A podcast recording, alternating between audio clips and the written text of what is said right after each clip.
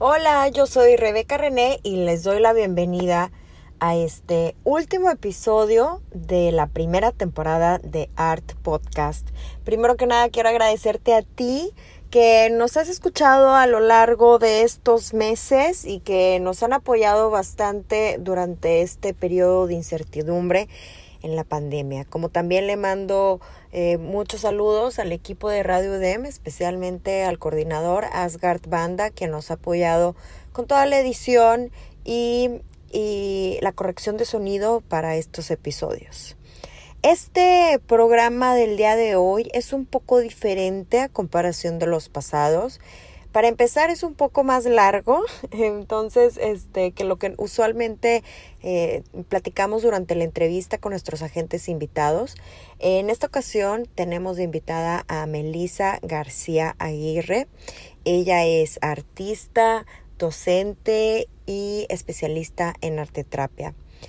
Les quiero platicar que esta entrevista se grabó hace un par de minutos, pues yo como agente cultural eh, colaboro con un proyecto titulado Artista Manifiesto.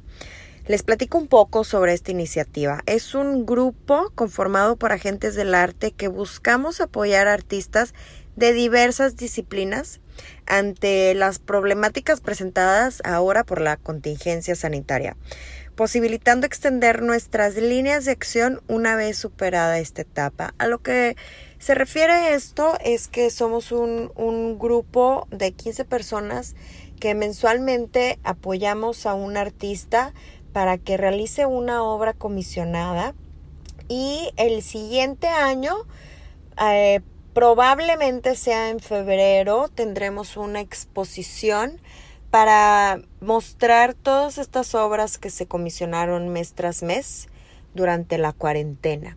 Y pues bueno, aprovechando esto, pues cada, cada mes tenemos una entrevista con el artista que se apoyó y en este caso pues fue Melissa García Aguirre y pues yo encantadísima de apuntarme para platicar con ella y dar a conocer un poquito más sobre su historia, sobre su línea de investigación y sus intereses como artista. Entonces, pues quise aprovechar para darle difusión también con el equipo de Radio UDEM en esta plataforma Art Podcast. Y les voy a leer la semblanza de Melissa y pasamos a escuchar la entrevista. Melissa García Aguirre es escritora, artista visual y arteterapeuta. Ella es licenciada en artes visuales y cuenta con una maestría en trabajo social por la Universidad Autónoma de Nuevo León institución en la que también se ha desempeñado como catedrática. Se ha diplomado en diversas universidades como la Universidad Iberoamericana de México, la Universidad Metropolitana de México, the University of Tennessee y the University of Arlington, ambas en Estados Unidos. Ha presentado su trabajo artístico en países como México, Venezuela, Brasil, Chile, Argentina, España, Francia, Italia, entre muchos otros más. Ha sido beneficiada con diversos reconocimientos y becas. Entre ellos destacan Financiarte, el apoyo PECDA, el Premio Estatal de las Artes a la Juventud, el FONCA, como también FORCAN. Eh, actualmente se desempeña como codirectora de Venus Project, una plataforma de arte de performance. Colaboradora, es también colaboradora de Incarne, colectiva de investigación en las artes y, es integrante de la agrupación Feministas Nuevo León. Les mando muchos saludos, espero que disfruten bastante esta entrevista. Les recuerdo nuestras redes sociales, Art Podcast MX en Instagram, como también pueden encontrarnos en diversos canales de streaming como son Spotify, Apple y Google Podcasts. Muchas gracias a ti por tu apoyo y adelante con la entrevista.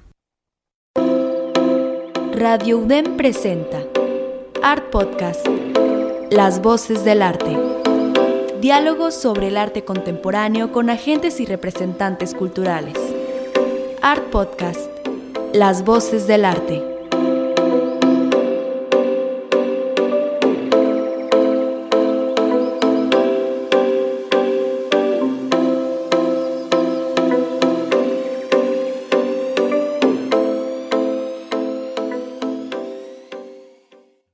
Pues Melissa, muchas gracias por, esta, por aceptar nuestra invitación.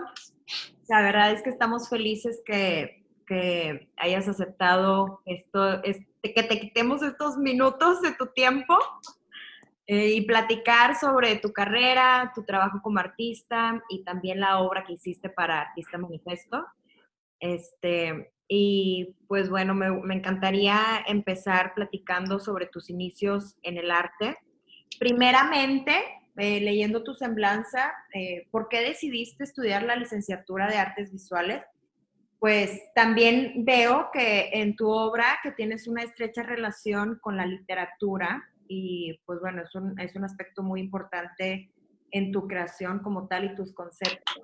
Como también posteriormente te recibiste de maestra en trabajo social. Platícame un poco de tu trayectoria y ahorita platicamos de, tus piezas. Ok, muy bien. En lo que corresponde a la parte de la formación académica, creo que como eh, muchas personas que estudiaron artes, la verdad es que cuando yo ingresé a la facultad no sabía muy bien a dónde estaba ingresando. Yo entré porque quería dibujar y eso era todo simplemente quería dibujar. Me había estado, era muy gracioso para mí en ese momento que yo tenía dos carreras eh, que quería estudiar. Una era una carrera científica y la otra era una carrera artística. Ok, muy Bueno, yo consideré en ese momento que si me dedicaba a la ciencia no iba a poder eh, ser muy, mm, como, no sé, me parecía que en la ciencia Em, no es lo que pienso ahora, pero en ese momento me parecía que en la ciencia podía estar más distante del arte que el arte de la ciencia. Entonces, así elegí la carrera de artes, pero por supuesto que no, no era lo que yo esperaba. Yo esperaba entrar a una academia técnica y pues lo que me encontré en esa generación, en la generación en la que yo estudié, pues fue una formación casi 50 y 50 eh, entre la parte técnica y la parte pues teórica, histórica y conceptual, aunada que la, la movilidad a la que yo apliqué durante la carrera fue una movilidad a la, carrera de historia del arte. Okay. Entonces eso pues me permitió tener una formación que yo sentí, eh, porque bueno, la, la, Facultad de Artes Visuales de la universidad, que cuando yo estudié, ha tenido muchos periodos en la generación que yo estudié, que si eh, debe haber sido 2004, 2009, ajá, em, fue, fuimos una generación que a mi parecer tuvo la oportunidad de formarse como mitad y mitad en la parte técnica y en la parte conceptual y de desarrollo teórico. Entonces, ¿por qué lo estudié? Porque quería dibujar. Ya cuando estuve ahí, eh, pues sí, sí me sentí bastante atraída por la parte del trabajo conceptual y em, durante la carrera hice el trabajo social en el área de educación con niños y niñas muy chiquititos. El área de educación en la que yo trabajé en ese momento era con los niños y las niñas de 2 a 4 años de edad. Ay, muy chiquito. Sí, sí, sí, bebecitos. Entonces, eh, pues ahí esa experiencia eh, me hizo también Em, encontrar un puente entre lo que a mí me permitía el arte como experiencia de vida, como motor vital, como una especie, en ese momento yo lo entendía como una práctica de autoconocimiento que me permitía también darme un lugar en el mundo a través de la elaboración de mi discurso y de, una, de un pensamiento crítico y de aportar eh, al mundo a, través de mi trabajo y a través eh, del compartir el trabajo con los otros. Entonces, cuando a eso se le añade la experiencia educativa, eh, para mí en es, pues formante, como, como un ser formándose en ese momento fue una conexión que fue muy importante para mi carrera, porque de ahí, de ahí que yo me especialicé después en psicoterapia con arte, en arte terapia y en proyectos sociales. Okay. Entonces,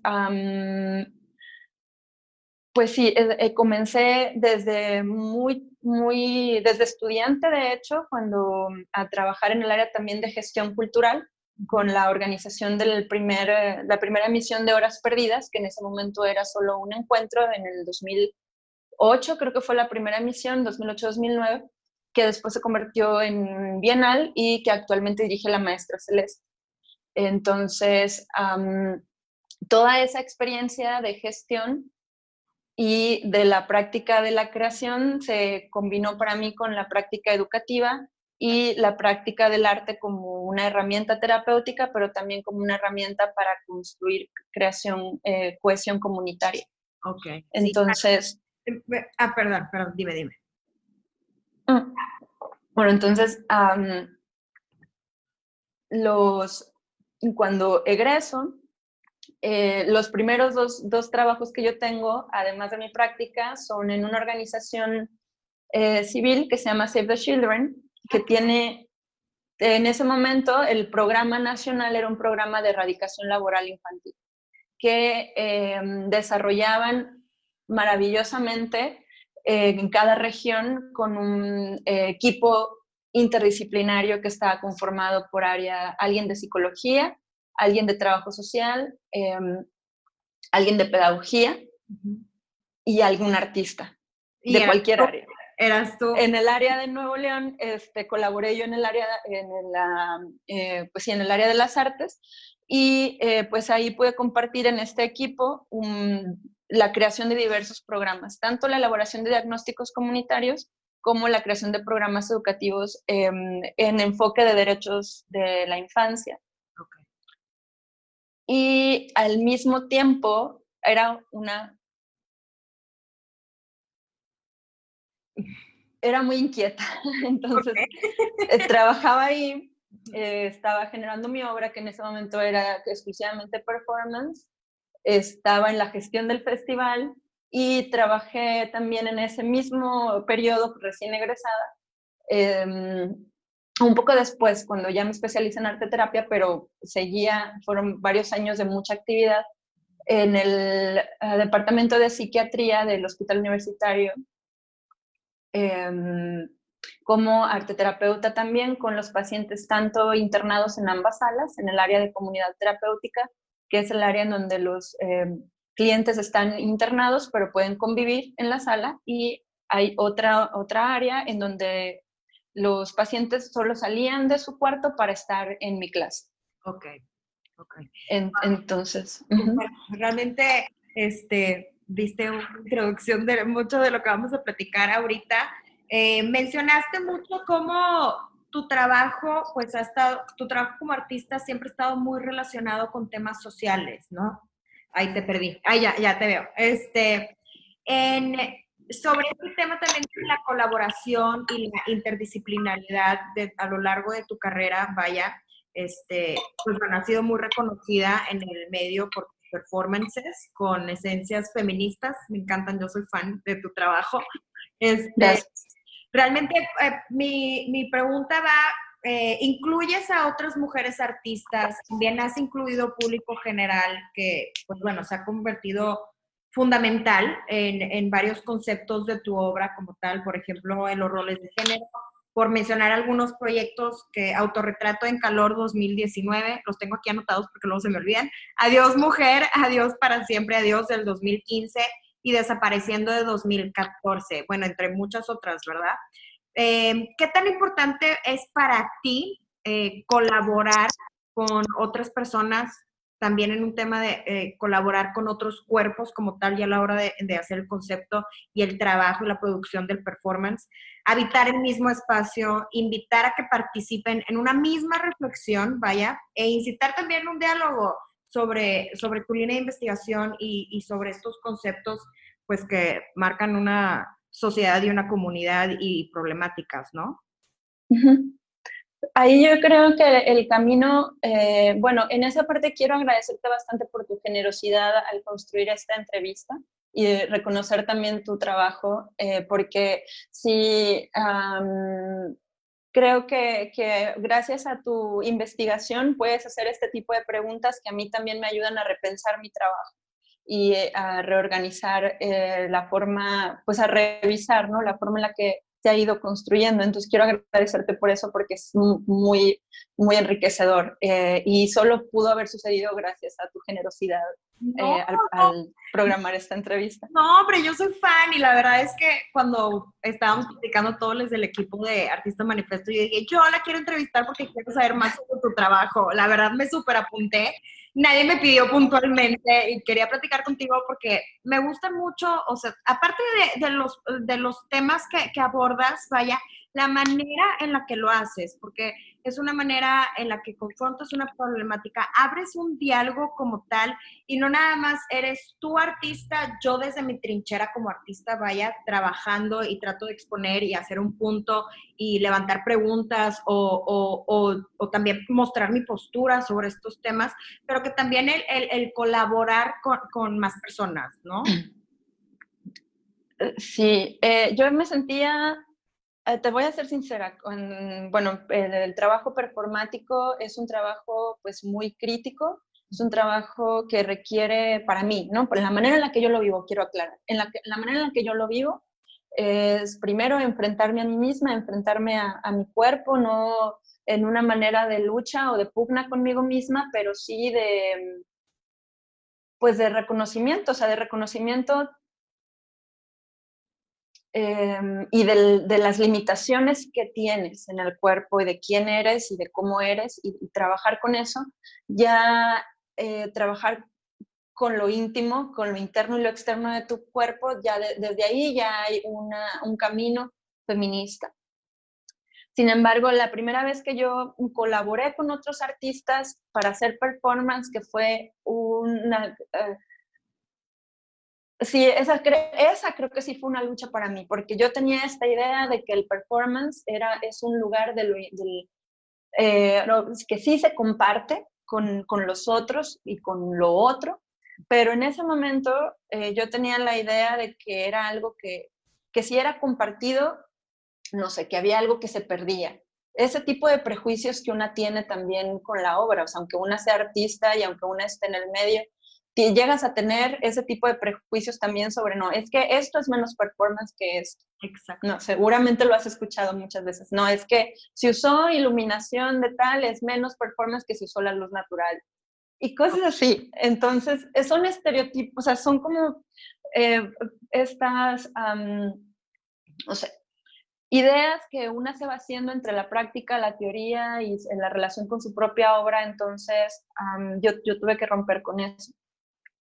Y el contexto que me, que, en, el que lo, en el que elaboré esta pugna fue la, eh, la Bienal Internacional de Performance de Venecia en el 2014. Este proyecto, organizado, curado por Verena y Andrea Pagnes, fue un proyecto de bienal de tres años, de tres, de tres bienales, en donde ellos elaboraron un, proyecto eh, para reunir lo que ellos consideran, lo que ellos consideraron lo más eh, influyente del arte de performance eh, desde sus inicios hasta la actualidad.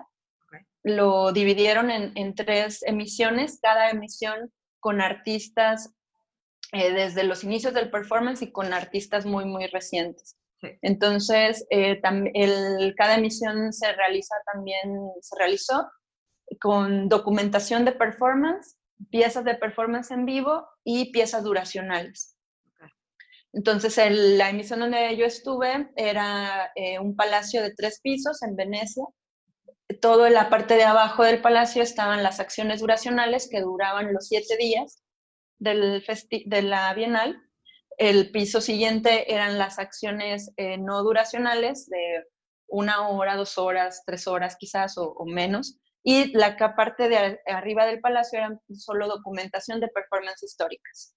Eh, Fluxus, Marina Abramovich, otros artistas muy representativos. En la eh, Bienal donde yo participé fue el tema de cuerpo ritual. Entonces, em, la invitación que yo tenía era para una pieza duracional de siete días para un trabajo eh, que estaba relacionado con el proyecto de Intramelisa, que es una exploración con, con mi propio cuerpo eh, particularmente en el interés entre lo interior y lo exterior y los puentes entre el interior y el exterior de la identidad. cercano, a esa, esa, era la invitación, cercana a la Bienal. La Bienal me parece que era en diciembre. En septiembre fue el caso de Ayotzinapa. ¡Uy! Claro. Entonces, yo no me podía permitir participar en este evento tan importante a nivel internacional sin hablar de, esa, de la situación de los desaparecidos en México, que estaba en ese momento la cifra que se manejó después del, acontecimiento de Ayotzinapa eh, fue, eran 30 mil personas desaparecidas. Esa fue la, primera cifra. Después se redujo un poco, después aumentó cuando ya se empezaron a hacer las investigaciones con un poco más de delicadeza. Em, y entonces yo les propuse a la Bienal hacer una performance para en la que se desgranaran, contaran, lavaran, secaran y, y se molieran 30 mil granos de maíz. Em, y eh, fuera se tenía que hacer uno por uno. La performance estaba ahí, em, se requerían cinco ejecutantes, cinco estaciones con cinco ejecutantes, cada uno tocando los granos uno por uno. Se tenían que tocar uno por uno los 30.000 granos por los cinco integrantes eh, ejecutantes de la performance. Entonces funcionaba como una especie de dispositivo, em, cuatro estaciones alrededor de la sala y una estación en el centro que era la estación del que molía. Entonces eh, fue una performance con mucho sonido porque en la primera estación era el desgranar uno por uno, entonces escuchaba el sonido del grano en el bowl de vidrio al caer. El ting, ting, ting. Em, entonces, la performance iniciaba ahí. De ahí, cuando se llenó ese bowl, se activó la segunda estación, que era el conteo. Cuando se terminó ahí, pero la otra estación ya estaba activada. Contan, seguía contando, seguía contando. Entonces, de ahí se activó la otra, estación que era el lavado, entonces ya tenía tres estaciones activadas. Final, eh, después se activó el secado y finalmente la molienda. Entonces, una vez activada la molienda, aunque ya no tuviera granos, si se acababan los granos, la molienda seguía. Para em, como una reflexión del, del dispositivo de la desaparición, que está estructurado a partir eh, de la participación de muchos tipos de autoridades y no autoridades. Em, el punto de tocarlos uno por uno era también para dar esta dimensión de la singularidad de cada desaparición. Entonces sí son los 30.000 granos, sí son, pero también hay una individualidad en cada grano, por eso, por eso en cada estación tenían que ser tocados uno por uno.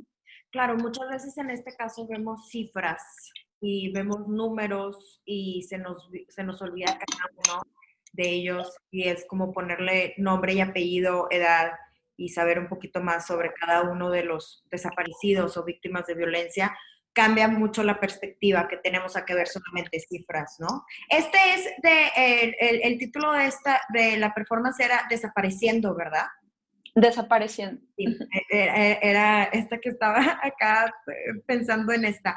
Em, eh, de hecho, pues bueno, les, compartimos más información. Le voy a decir a Eliud que suba información a, Instagram y a, nuestro blog. Y como también pues en el podcast voy a dar a conocer más sobre esta pieza. Eh, platícame, ahora con todos estos cambios, yo creo que es una, es una pregunta muy compleja la que te voy a hacer y creo que es muy a grandes rasgos, vaya, pero todo tu trabajo es, es de visibilizar estas problemáticas sociales que hay en México, ¿no? Y ¿has notado algún cambio? ¿Cómo se ha percibido? Eh, ¿Ha evolucionado? Eh, ¿Hay algunas mejoras? Por ejemplo, había pensado esta pregunta específicamente para las mujeres en el arte, ya que trabajas con muchos, este, muchos temas feministas, pero en general, ahorita ya que estamos platicando también de esta pieza, este, ¿has visto alguna evolución, más visibilidad? Eh, ¿Cómo fue percibida esta pieza? Platícame un poquito más de esto. Sí, voy a tratar de acercarme a la respuesta, aunque no, no creo que alcance porque es muy compleja. Ah. Por ejemplo, en esta pieza, eh, yo creo que desde el momento en el que, la, en el que estuvo planteada, ya fue un cambio muy radical para la Bienal, porque eh, entre... Mm, bueno, ¿te imaginas que estos cinco ejecutantes estuvieron haciendo esta acción durante 12 horas al día por los siete días de la semana? Bien, entonces, eh, de hecho, algo que también quería comentar es que cada ejecutante rotaba, al día siguiente cambiaba de posición. Entonces, si yo había desgranado, al día siguiente contaba, ah, al día no sabía, ok, se iban, se iba, para que cada uno viviera la experiencia diferente, ¿no? No y, y también para elaborar sobre esta multiplicidad de responsabilidades de los, de los elementos.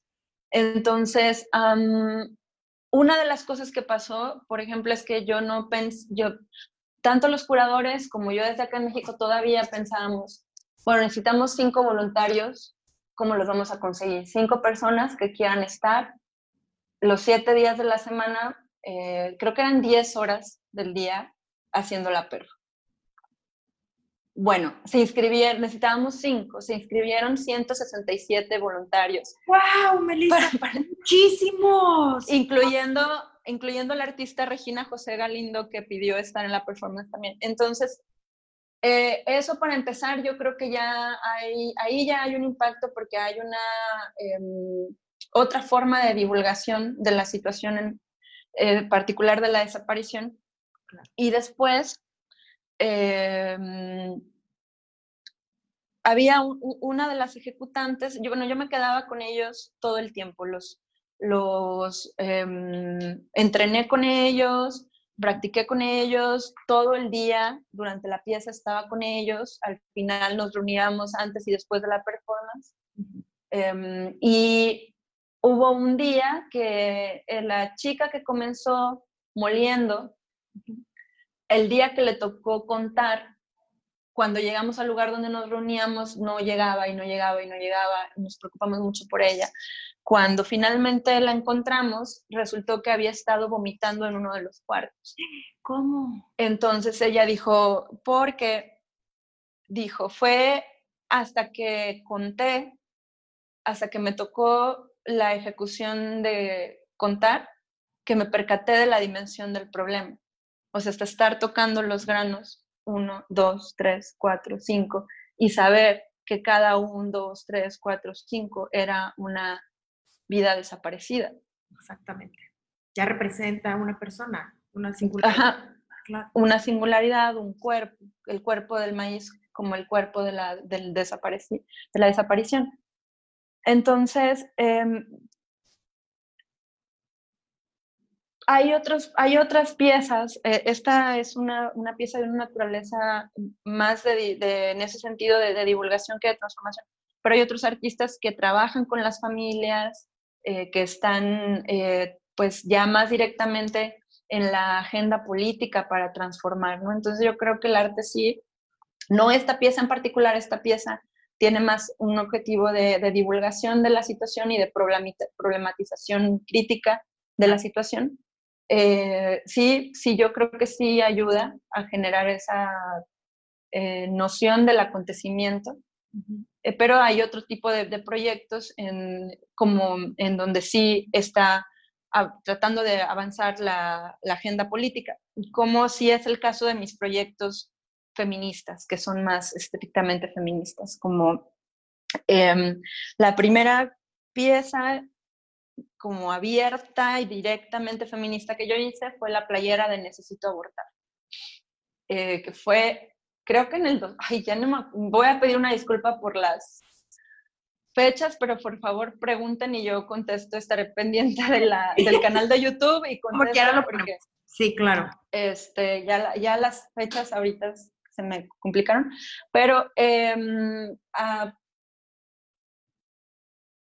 debe haber sido, no, ¿para qué voy a inventar las fechas? El punto es que pues ya me empiezo a incorporar en el, la militancia de calle en Monterrey en ese momento con la, colectiva que estaba generando la militancia de calle era Feministas Nuevo León. Claro. Y Mujeres Devotas. entre otros colectivos, eh, estos eran con los que yo colaboraba, y ahí conocí a las compañeras de la red de Necesito Abortar. Entonces, esta red, que no era la única en ese momento, me parece que estaban las Fridas también ya como red de interrupción del embarazo. Entonces, eh, las conozco en las juntas de militancia, conozco su trabajo, que es básicamente dar acompañamiento emocional, médico y legal a mujeres que necesitan interrumpir su embarazo a nivel hasta local e internacional. Me capacito con ellas y les propongo el proyecto de la playera. Porque lo que yo pienso en ese momento es que se tiene que poner en la calle, que se tiene que poner en la, en la que lo íntimo, que las, situaciones íntimas sí. se, tienen que, se tienen que poner en lo visible y se tienen que poner en lo cotidiano y se tienen que poner en, en la calle y se tienen que poner en el cuerpo público. Y la playera para mí era una forma de poner en el cuerpo público una situación em, que es eh, tanto íntima como de política, em, como de derechos humanos, em, y eh, también con toda la represión que implica la penalización del aborto. Entonces, hacemos la colaboración de la, de la playera. Yo utilizo el nombre de la red en doble función para darle divulgación a la red y para trabajar el tema de la interrupción del embarazo. Y eh, pues nada, fue una experiencia preciosa con las playeras porque fueron, fue una edición de 100 playeras de Necesito Abortar que compraron em, mujeres, hombres, niñas, em, adultas mayores, jóvenes y que, bueno, todas enviaban también sus experiencias al correo o sus fotos de cómo, cómo eh, había unas fotos increíbles. Una enfermera que se la puso para ir a, la, a su escuela, ¿no?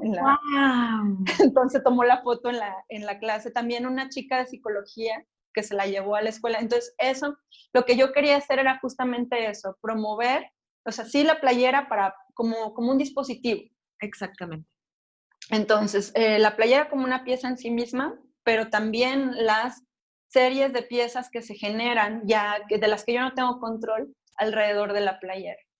Eh, que las que todas y cada una de las personas que compraron la playera pudieron hacer su propia acción y, las, y siguen haciendo su propia acción. Me emociona mucho que a veces en las marchas veo chavas con la playera puesta, ¿no? De que me tocó ahora en marzo, claro, en la marcha. Y sabes que eh, me, llama mucho la atención cómo trabajo, como lo, mencionaba al principio, que, que, abordas estos temas sociales y problemáticas sociales, pero el darle visibilidad, darle una opinión y, el incluir a, los demás a que lo hagan suyo, también el, el, eh, parte de que lo hagan suyo.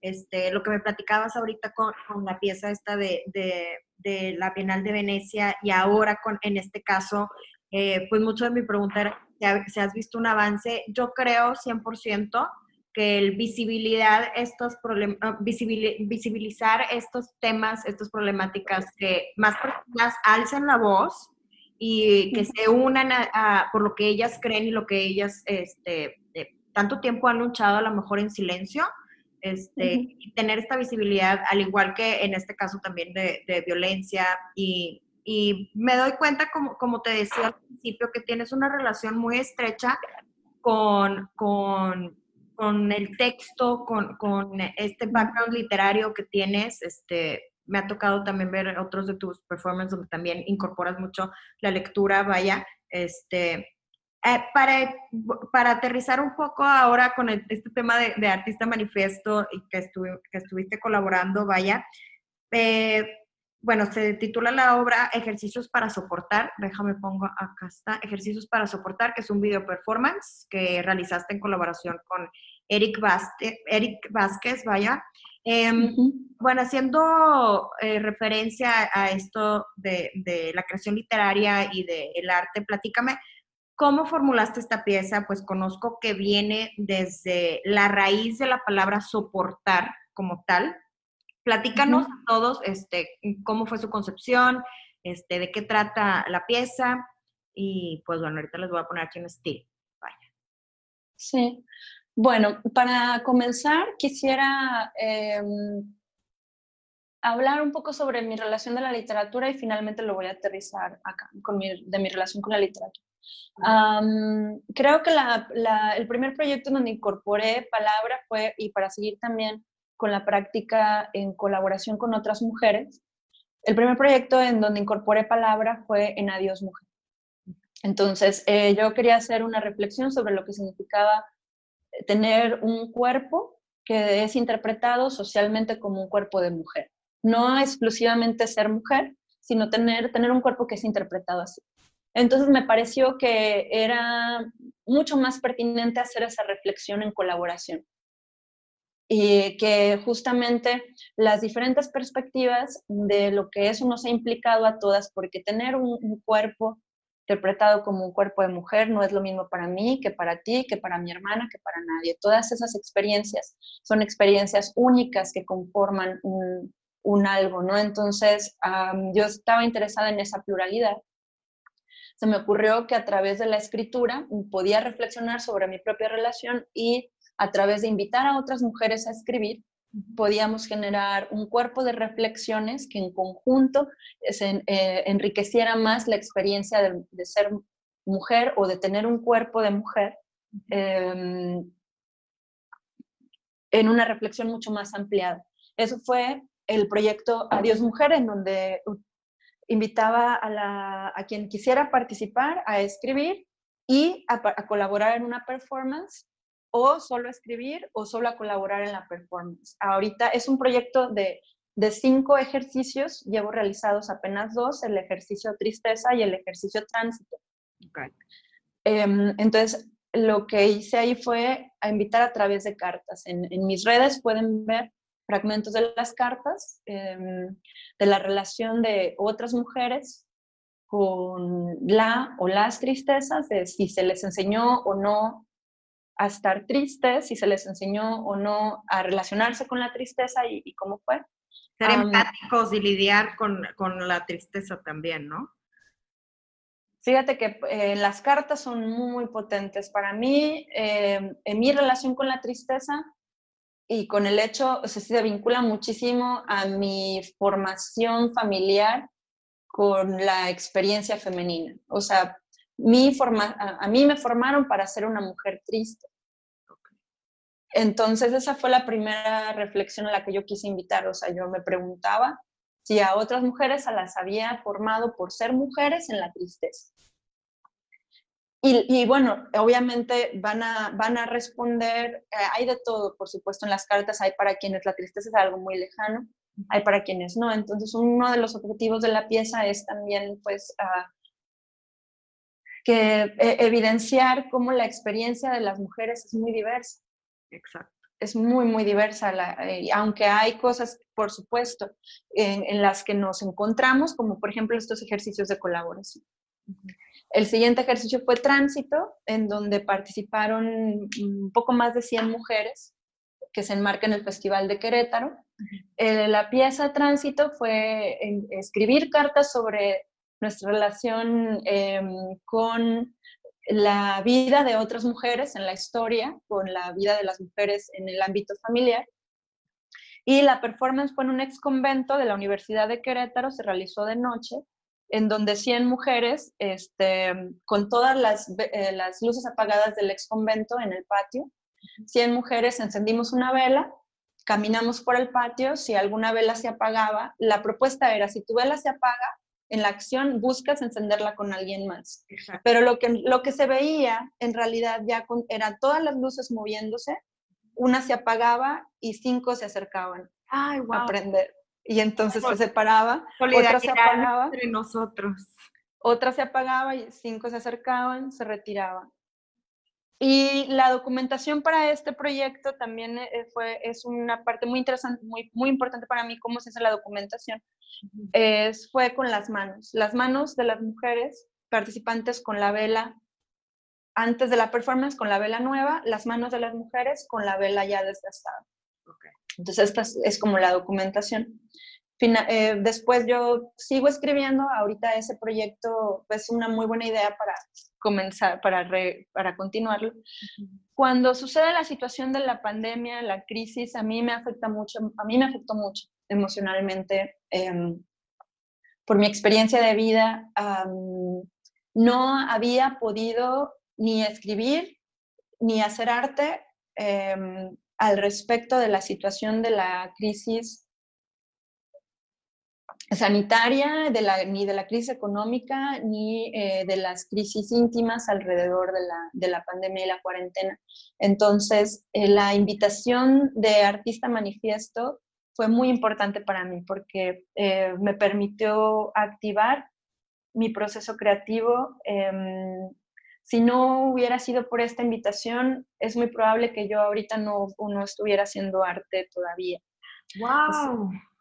Entonces fue algo que, comenté a Eliud cuando recibí la invitación y que es muy importante para mí em, subrayar en, esta entrevista para agradecer a todos los colaboradores de Artista Manifiesto, porque tal vez, eh, tal, vez esa parte no se alcanza a ver, que no solo es el, apoyo que se le pueda brindar a un artista para que genere un proyecto, sino el estímulo eh, de estar eh, como plataforma eh, ante la crisis resistiendo a través de la apuesta por los procesos creativos.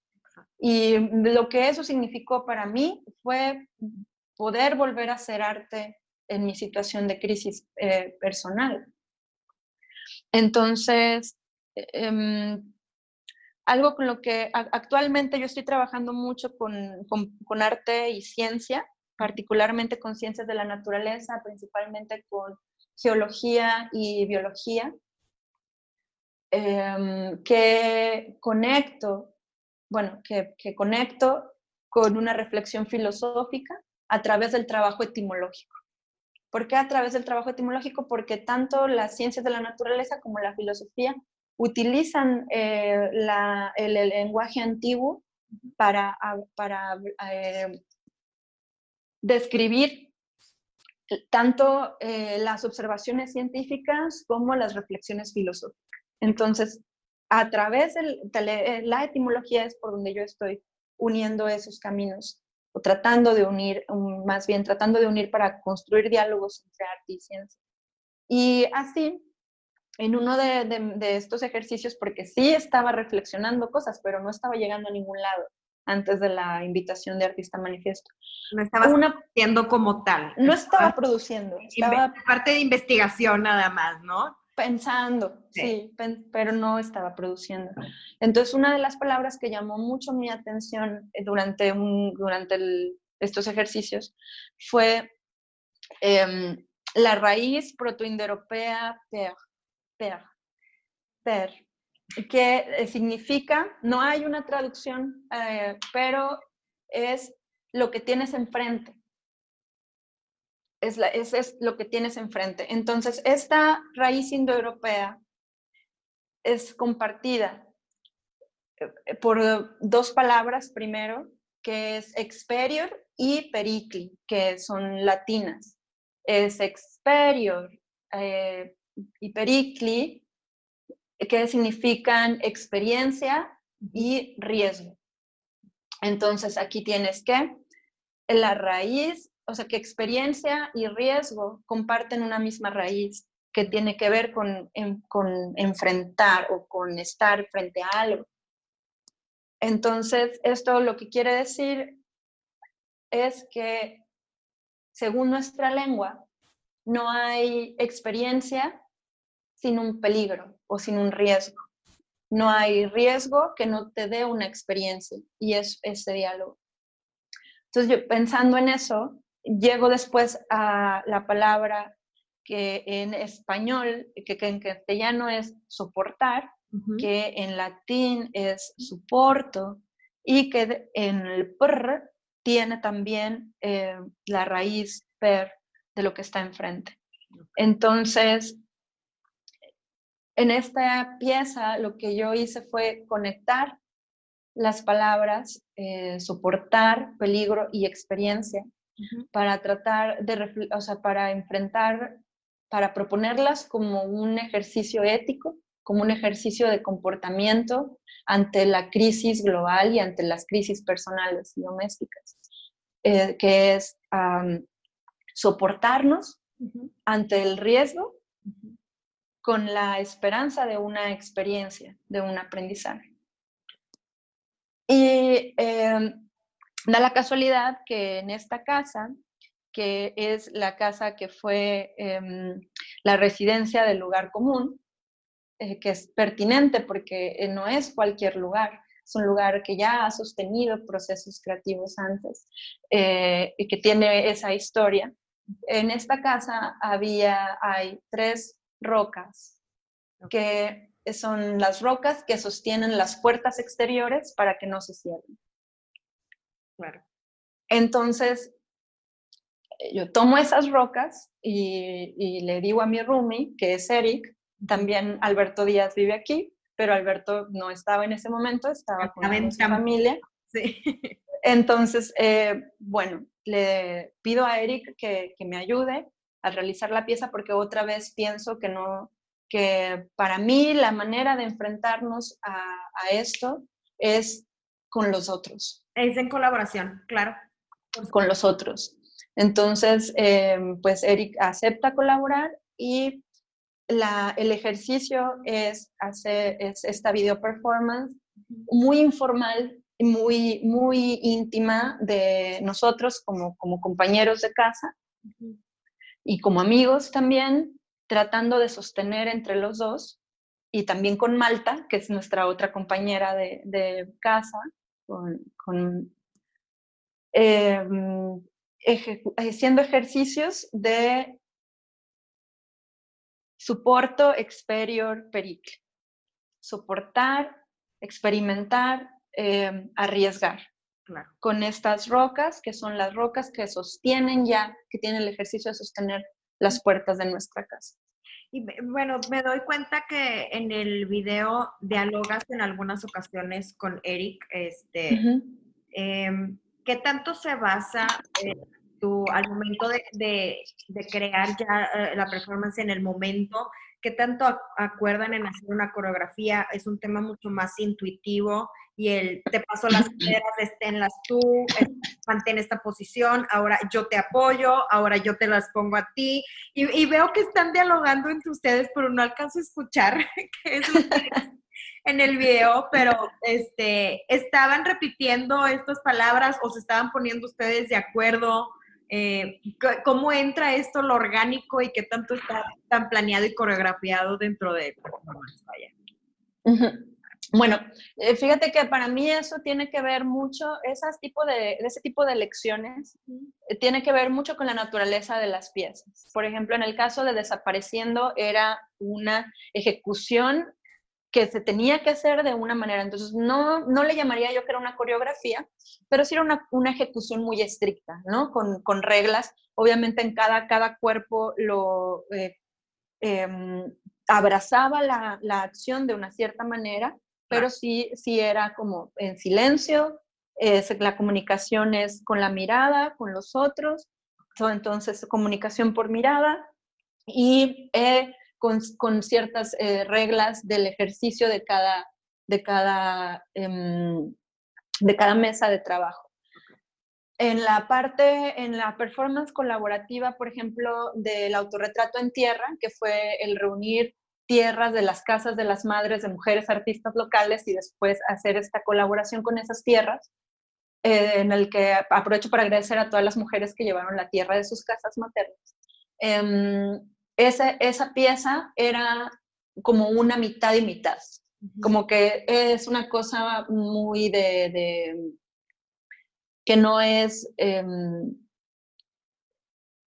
tan, em, como diría, no sé, es, ay, se me fue la palabra, pero como que se podía romper de cierta manera, em, no sé, la, ay, me disculpo porque de pronto se me van las, las palabras. No te preocupes, no te preocupes. Em, que, no, que, no, que sí podía haber como un diálogo entre nosotras, ¿no? Pero, pero también se, mantenía como un tipo de ritual en, en la pieza todavía. Y en esta otra, a mí me pareció que no, que, que la naturaleza de la pieza era una naturaleza totalmente familiar, en donde eh, ni siquiera ensayamos, ni siquiera le dije a Eric lo que íbamos a hacer.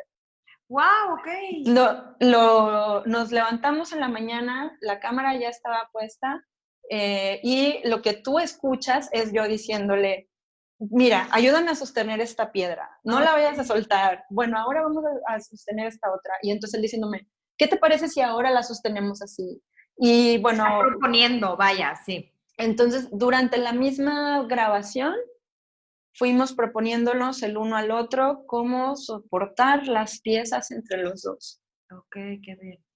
Porque también, y, y yo consideré que, que, esta pieza debía ser así en este ambiente familiar, de soportarnos el uno al otro y de hablarnos para poder soportar entre los dos y de hablarnos con la verdad, ¿no? O sea, con, con, con lo que de verdad nos está pasando en, el, en, ese momento. Y que se sientan apoyados entre ustedes dos, vaya, y el escucho, el te escucho y tú también escúchame a mí, y porque estamos en los dos haciendo la misma acción, vaya, con, con este tema.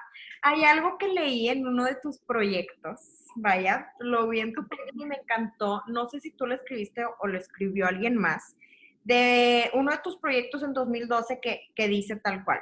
Propones un acercamiento al arte, al arte de acción como una experiencia íntima ligada a la profunda necesidad de compartirse y vivir junto al otro. Eh, creo que este es un ejemplo, bueno, exacto, hace ocho años que fue esto de, de este proyecto. ¿Me puedes eh, platicar un poquito más sobre esta importancia para ti de, de el arte como acción? Eh, no nada más en un tema de la performance como tal, y quiero surgir, o sea, puntualizar ahorita que estamos platicando de esta pieza de artista manifiesto, por lo mismo de que trabajaste con Eric, vaya, y que Eric también está súper familiarizado en el tema de arte y que, es crítico de arte como tal, este, pero qué tanto lleva esta dinámica de el arte como acción y, y, en la contemporaneidad de la que estamos y ahorita en un momento tan difícil que es la pandemia y que pues e, es un momento pues difícil para, más difícil para algunos que para otros, y, eh, pero bueno, ya platica tú. Hmm. Em, creo que es una reflexión que, no, que, desafortunadamente para los fines de esta entrevista eh, yo no he alcanzado a llegar ahí todavía. Puedo, me gustaría, si me permites, elaborar un poco en este momento a, partir de tu pregunta, pero honestamente es que no me ha alcanzado la estabilidad emocional para pensarlo, si te soy honesta. No te preocupes. Pero, déjame te digo algo. En el, en bueno, hablando de podcast, vamos a tener más temporadas ya lo aprobó Logan, entonces podemos hacer una segunda parte si tú lo quieres. Estaría buenísimo con otras compañeras performers, yo creo que a todas nos va a venir muy bien pensar en esta situación. Oye, y, eh. sabes, quiero platicar, yo sé que el tiempo ya me lo estoy súper, ya no lo estamos súper consumiendo, pero no quiero dejar pasar el platicar sobre, sobre la arteterapia este, mm. Específicamente, bueno, ahorita la salud mental es algo que tenemos que cuidar durante este periodo respecto al tema del confinamiento. ¿Cómo has visto que se ha afectado tu programa como terapeuta? Eh, ¿Ha ido a la alza? Eh, ¿Ha cambiado mucho los programas? Ahorita estás en hold. Este, ¿Cómo va toda esta parte como especialista de, de arte terapia? Ok. pues bueno, mira. Em, justo antes de la pandemia, em, yo ya no estaba básicamente trabajando como arteterapeuta. Eh, estaba, lo último que estaba haciendo es que estaba colaborando en, una casa de retiro con adultos mayores y eh, en un estudio terapéutico en San Nicolás que se llama Ayala en Bienestar. Pero eh, de un, del año pasado que eh, obtuve la beca del Centro de Escritores, me, despegué un poco para dedicarme a la elaboración del, proyecto del centro. Y eh, cuando llega la pandemia, para mí es una, pues como especialista de, salud mental, o sea, como mi especialidad por esa parte, eh, decido reiniciar con la práctica, justamente porque me parece que es un momento en donde, donde todos necesitamos, o quien lo decida y lo necesite, pueda acceder a un proceso de salud emocional.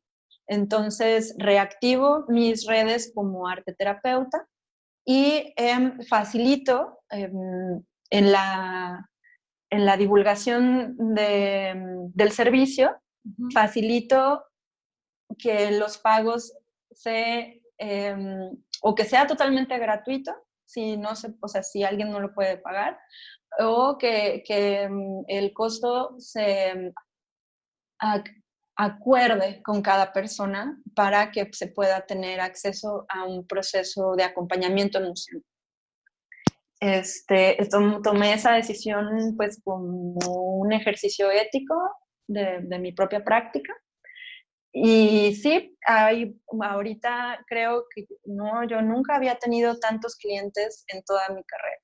Wow. O sea, sí hay una necesidad mucho más alta, pero creo no sé si la necesidad es más alta, pero creo que la conciencia de es, es más, eh, es más notoria, ¿no? De que las personas puedan como estar más tiempo consigo mismas y entonces se dan más cuenta o quizás hay más diálogos introspectivos, hay más diálogos con el interior. Y em, pues bueno, afortunadamente sí hay bastante Mm, bueno, lo digo afortunado porque pues es, es, bueno para cualquier persona tener, animarse a tener un, proceso psicoterapéutico. Entonces, eh, lo que yo decidí hacer es actualmente es enfocarme exclusivamente a la práctica a través de la escritura. Entonces, eh, esta, el, el proceso eh, bueno, la recomendación es que quien decide iniciar un proceso terapéutico a través de la escritura pueda comprometerse a un, eh, tiempo de al menos tres meses con una frecuencia semanal. Eh, las primeras tres sesiones son sesiones de autoconocimiento y de una especie de mapeo a través de la escritura de qué es lo que está en la vida emocional y en la vida social e intelectual de cada persona que decide eh, comenzar en este proceso. Y el tipo de ejercicios son totalmente eh, construidos para esa persona. No hay ejercicios genéricos, sino que a partir de la primera sesión, eh, la el único ejercicio genérico es la primera sesión. Que es una sesión para que yo pueda conocer qué es lo que, cuál es el universo, cuál es la relación con la escritura de la persona. ¿Y qué es lo que puedes asignar y por qué canales irte y poder guiar? ¿Cuál va a ser? Le llamamos la ruta de escritura. Ok, muy bien. Y en esta ruta es muy importante señalar que no se necesita tener una relación estrecha con la escritura. De hecho, se puede trabajar incluso con personas que no saben escribir de manera gráfica, porque la escritura se hace de muchas formas, con el cuerpo, con la voz, eh, se hace también de manera eh, empírica, ¿no? Con una grafía de este dibujo significa esto, ¿no? Y así se puede trabajar con adultos mayores o con personas de diferentes capacidades o con niños muy chiquitos también, niños y niñas muy pequeños. Entonces, eh, no sé, por ejemplo, una de las primeras preguntas en la entrevista es cuál es tu relación con la escritura y ahí quisiera compartirles que es una de las cosas que más me llena poder facilitar procesos de escritura emocional para que también a mí me, me fortalecen, ¿no? Uno de, las cosas que más me ha llamado la atención es un cliente que llama y que dice, yo quiero tener un proceso de terapia, quiero llevarlo a través de la escritura, porque mi relación con la escritura es muy mala. Ay, wow. Y entonces, como yo ni le entiendo a mi propia letra, creo que sí hago como un dos por uno. Entonces, en mi caligrafía. Entonces, ah, bueno, no sé, mm, se entiende la escritura más como una herramienta que como un producto final. Claro. Entonces, eh, en ese sentido, toda la parte como técnica, al menos en un primer momento, se va a, un lugar secundario para priorizar eh, la exploración emocional sobre el ejercicio técnico de la escritura.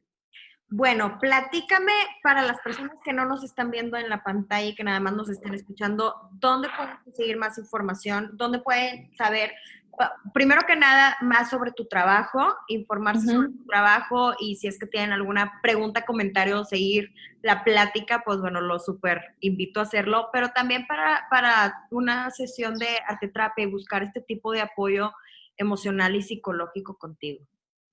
Sí, la, eh, mi página la pueden encontrar con mi nombre, melisagarciaguirra.com. Ahí encuentran eh, mi trabajo, ahí me pueden escribir también, ahí están otras redes como Facebook e Instagram. Y en melisagarciaguirre.com slash arteterapia.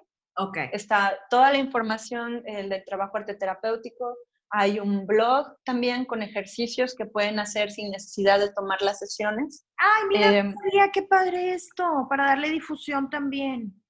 Eh, sí, y eh, también pues aprovecho para comunicar que yo estoy abierta a cualquier posibilidad de intercambio con el objetivo de que pues si hay alguien que quiere tener su proceso terapéutico pues lo pueda desarrollar, ¿no? Que no se queden con las ganas, la verdad, y que le pierdan también este miedo y tabú de primero que nada pedir ayuda y un proceso guiado de reflexión y de crecimiento personal. Y autoconocimiento también importante.